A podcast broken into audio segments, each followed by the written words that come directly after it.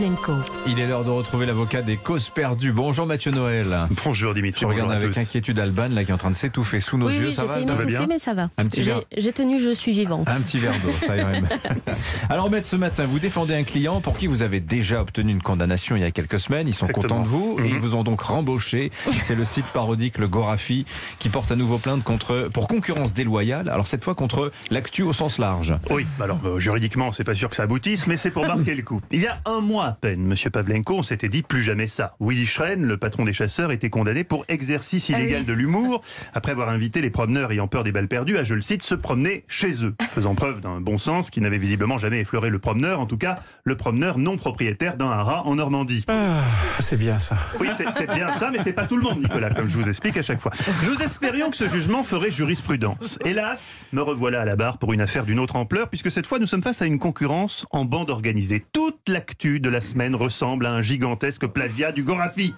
Tout a commencé hier après-midi. Mon client s'apprêtait à mettre en ligne un article cocasse intitulé Impressionné par la rapidité avec laquelle il rembourse sa dette fiscale, déjà 7000 euros sur 4 millions, le juge accepte la libération de Patrick Balkany et ajoute Même pas besoin de bracelet électronique, cette fois je te fais confiance, mon patoche.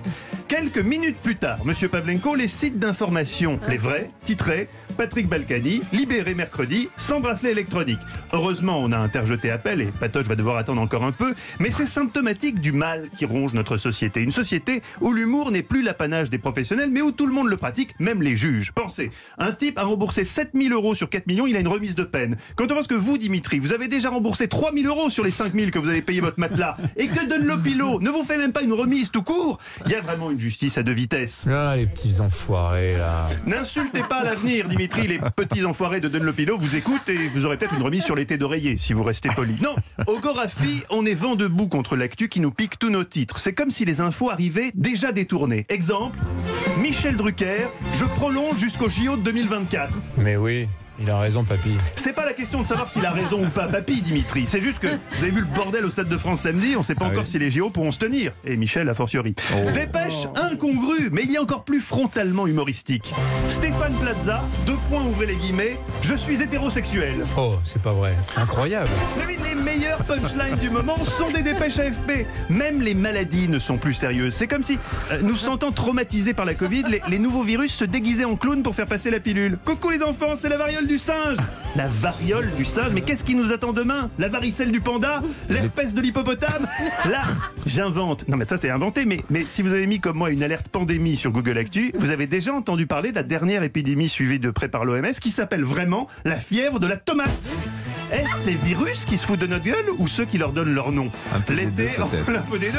L'été en tout cas s'annonce compliqué. Tu viens à Biarritz Ah non, désolé, je dois m'isoler. J'ai chopé la ch'touille de l'aubergine. Je vous le dis, même l'OMS n'a plus de respect pour l'humour. Pire, mon client, le Gorafi, est également dépassé dans le domaine pourtant spécifique de l'humour absurde. Ça aussi, ça aurait dû être une info chez nous. Musée du Louvre, un homme en fauteuil roulant déguisé en vieille dame avec une perruque lance un gâteau à la crème sur la Joconde pour dénoncer l'inaction climatique. Alors la question surréalisme, c'est presque du Magritte.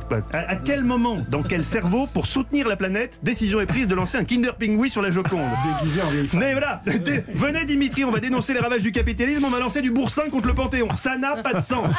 Aujourd'hui, c'est la journée mondiale sans tabac. Nous réclamons pour mon client et tous les humoristes une journée mondiale sans conneries.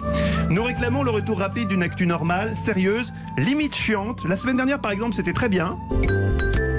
Bon anniversaire à Yannick Noah, il a 62 ans aujourd'hui. Ah ouais. Bon anniversaire aussi à Bernadette Chirac, 89 ans. Ah, Voilà, et donc. euh, Donc bon, voilà, c'était- c'était- c'est déjà pas mal.